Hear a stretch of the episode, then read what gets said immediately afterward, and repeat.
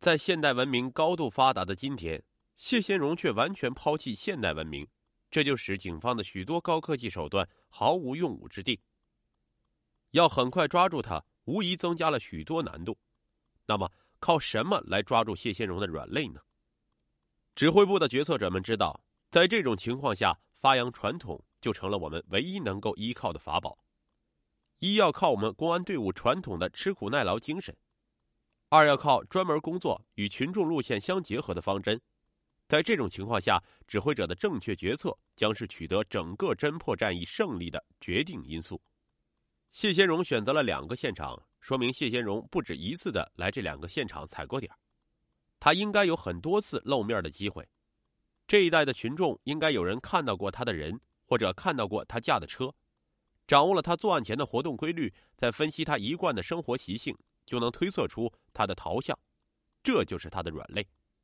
为了广泛发动群众，让群众对大案耳熟能详，为案件提供更多有价值的线索，专案组将九二九大案的有关物证制作成 VCD 光碟，在钱江电视台和油田电视台滚动播出。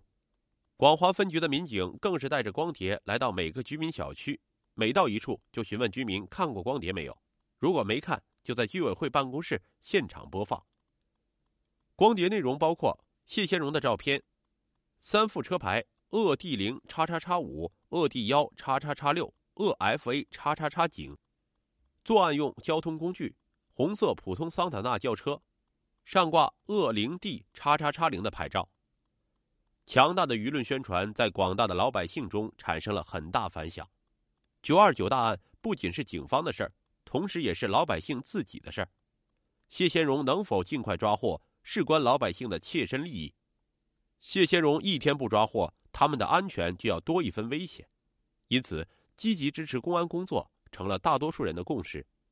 他们密切关注着案子的进展，同时尽一切可能将发现的可疑线索向调查民警反映，或者向居委会干部反映，再由居委会干部报告到专案组。一位在洗浴中心工作的服务生告诉侦查员，案发前的九月二十九日零时十分。有三个男子到洗浴中心洗浴，半个小时后到大厅休息，一点十分离开。三人中有一人长相极像谢先荣，这条线索立即引起指挥部的兴趣。如果那人真是谢先荣的话，谢先荣有同伙的可能性就是存在的。指挥部立刻安排一班人马进行调查。民警拿着谢先荣的照片，叫洗浴中心的服务生反复辨认，结果被查否。谢先荣有同伙的可能也被排除。谢先荣汽车的向阳七号地区有楼房六十八栋，共有两千多户居民。线索排查组的侦查员深入每家每户，逐个打听情况。一条更重要的线索摸了上来。案发当天早上，两位在小区工作的物业管理员正在太阳底下闲聊，突然开过来一辆红色桑塔纳轿车，猛地停在九十七栋和九十八栋之间的草坪上。二人走上前去，对他说：“请不要把车停在草坪上。”那人说：“我知道，一会儿就走。”说罢，把车开到了便道上。一位五十多岁的女清洁工说：“案发那天早上八点钟左右，她看见一个戴着棒球帽男子从红色桑塔纳车上出来，背着一个蓝色牛仔包，朝九十八栋三单元楼上走去。因为他要打扫二单元楼道的卫生，就没有管他，也不知道他后来到了哪里。”从这一线索分析，谢先荣可能在这一带有落脚点。于是，荆州市公安局的警犬员带着警犬反复工作，却毫无结果。逐一访问这一带的居民，都说他们从来就不认识谢先荣，这里也不可能有他的落脚点。最后，他们每人都签字画押，至此线索中断。案件的进展似乎山穷水尽，专案组的民警也在接受最严峻的考验。谢先荣到底还在不在钱江？设卡堵截到底有没有效果？他们整日奔波，一遍又一遍的进行调查走访，对于摸来的线索查否、查否还是查否？专案民警的信心开始动摇起来。对于民警中的松懈情绪，广华分局政委郑和在每天晚上九点钟的碰头会上都语重心长的说：“我们不管媒体怎样报道，不管别人怎么议论。”我们一定要坚定谢先荣还在钱江、还在油田的信心，做好自己的工作。我们的工作做扎实了，我们将油田的每一家住户、每一位居民的工作都做到家了。我们将谢先荣作案前在油田活动的每一个细节都弄清楚了。我相信案件的突破最终就会在我们这里。郑和的话坚定了大家的信心。接下来，各种线索通过各种途径纷纷反馈上来。十月六日，汉江油田采油厂职工王必成向民警反映，案发前的二十六日和二十八日晚上八点钟左右，他送妻子上夜班的途中，在屠宰场附近有两次看到作案用车从钱江王场方向朝案发地向阳地区行驶。他清楚的记得那辆车的牌号是鄂 D 零叉叉叉五。如果是其他人，则不易也不会去记他会车时车子的牌照号码。偏偏就是这么凑巧，王必成的一位朋友有一辆车，号码是零叉叉叉六。虽然不是同一地区的牌号，但中间只差一个数字，因而他很容易就记住了那辆车的号码。这一线索又有另一线索来印证。居委会反映。油田工程大队徐家明说，他在二十八号早上八点钟左右，曾看见一辆红色桑塔纳轿车，很像作案用车，上面挂着鄂 D 叉叉叉零的牌照。当时这辆车要超他坐的麻木，速度飞快。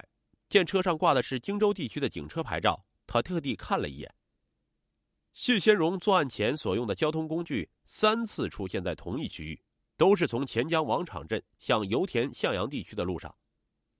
这一区域既可通往钱江市王场，又可通往荆门市沙洋县的高石碑李氏镇。高石碑是谢先荣外婆家所在地，李氏镇是谢先荣的老家。而钱江市王场镇走二三公里路，在红旗码头过汉江就是天门市的张港多宝，而谢先荣妻子的娘家就在多宝。这些地方谢先荣最熟悉，作案前频繁出入于这一地带，作案后。会不会仍在这一带躲藏呢？这一天，第一个赶到案发现场的向阳派出所所长杨春，在走访汽车现场所在的向阳小区七号地时，一名妇女对他说：“哎，人早就跑了，还找什么呀？”你说什么？谁看见他跑了？杨春赶紧问道。那妇女说：“他跑时，我弟弟还看见了的。”杨春当即意识到。这是一条极重要的线索，便找到这妇女的弟弟。那人说：“呃，那天早上我的确看见了谢先荣开的车，当时他的车开得飞快，开过一个路口，他突然来了个急刹车，我想他是开过头了。果然，他又重新折返回来，从电力宾馆和小雨点网吧中间的巷口开进了小区。谢先荣在仓皇逃跑时应该一直往前，为什么要中途折返？”将车停在九十七号和九十八号居民楼中间呢？为了解答这一疑问，郑和与副局长刘志军、分局考核办主任程华于十月十日上午沿着谢先荣逃跑的路线走了一遍。他们先在谢先荣折返的位置停下，试图向右转，在这一巷口将车开进小区，停在谢先荣的汽车位置九十七号和九十八号之间的便道上。然而。车子可以进小区，却无论如何进不了九十七号和九十八号之间的空地。小区物业为了限制车辆开进楼宇间，封锁了所有的出入口。于是他又返回到五七大道上，从谢先荣折返的地方折返回去，再沿电力宾馆和小雨点网吧之间的巷口将车开进去。他们发现，要进九十七和九十八栋居民楼之间的便道，必须从草坪上开过去，也就是说。只有从电力宾馆和小雨点网吧之间的巷口进来，才可以到达九十七号和九十八号之间的空地，将车停下来。换句话说，整个小区也只有这一个地点才能将车停在楼宇之间。谢先荣为什么要折返？郑和在苦苦的思索着。十月十日下午，一条更加令人鼓舞的线索报了上来。十月十日中午十二时左右。钱江市场王场镇的樊菊香和张小元两姑嫂正在自己开的餐馆里忙碌，突然进来一个三十多岁的青年男子。此人身高一米七左右，上身穿灰色紧身夹克，背上还有白色的汉字，下穿一条米黄色裤子。他到餐馆后点了一份肉丝，一份白菜，同时吩咐要再两份肉丝，一份牛杂火锅，两盒饭，六双筷子，打包带走。当时在餐馆里吃饭的人并不多，有几张桌子是空的。令人奇怪的是，这人偏不在里边吃，非要将桌子搬到外边。姑嫂二人注意到，这人的身旁还停着一辆粉红色双杠二六式女士自行车，车龙头上挂着一个白色塑料袋，袋里装着两个白色蒸笼馒头，龙头上还缠着一根绿色的尼龙绳。自行车的后座上还绑着一个黑色的布包和一把铁锹，包里鼓鼓的，肯定有什么东西。正在这时，一位路过的仙桃司机将车停在餐馆门前，准备吃饭。司机一来，这人三下两下就把饭吃完了，催促道：“打包东西准备好了没有？快点，怎么这么慢呢？”一边说着，一边掏出一张崭新的百元大钞，递给了樊菊香。一共消费了五十一元，樊菊香找给他五十元的整钱后。这人匆匆忙忙的骑车就走了。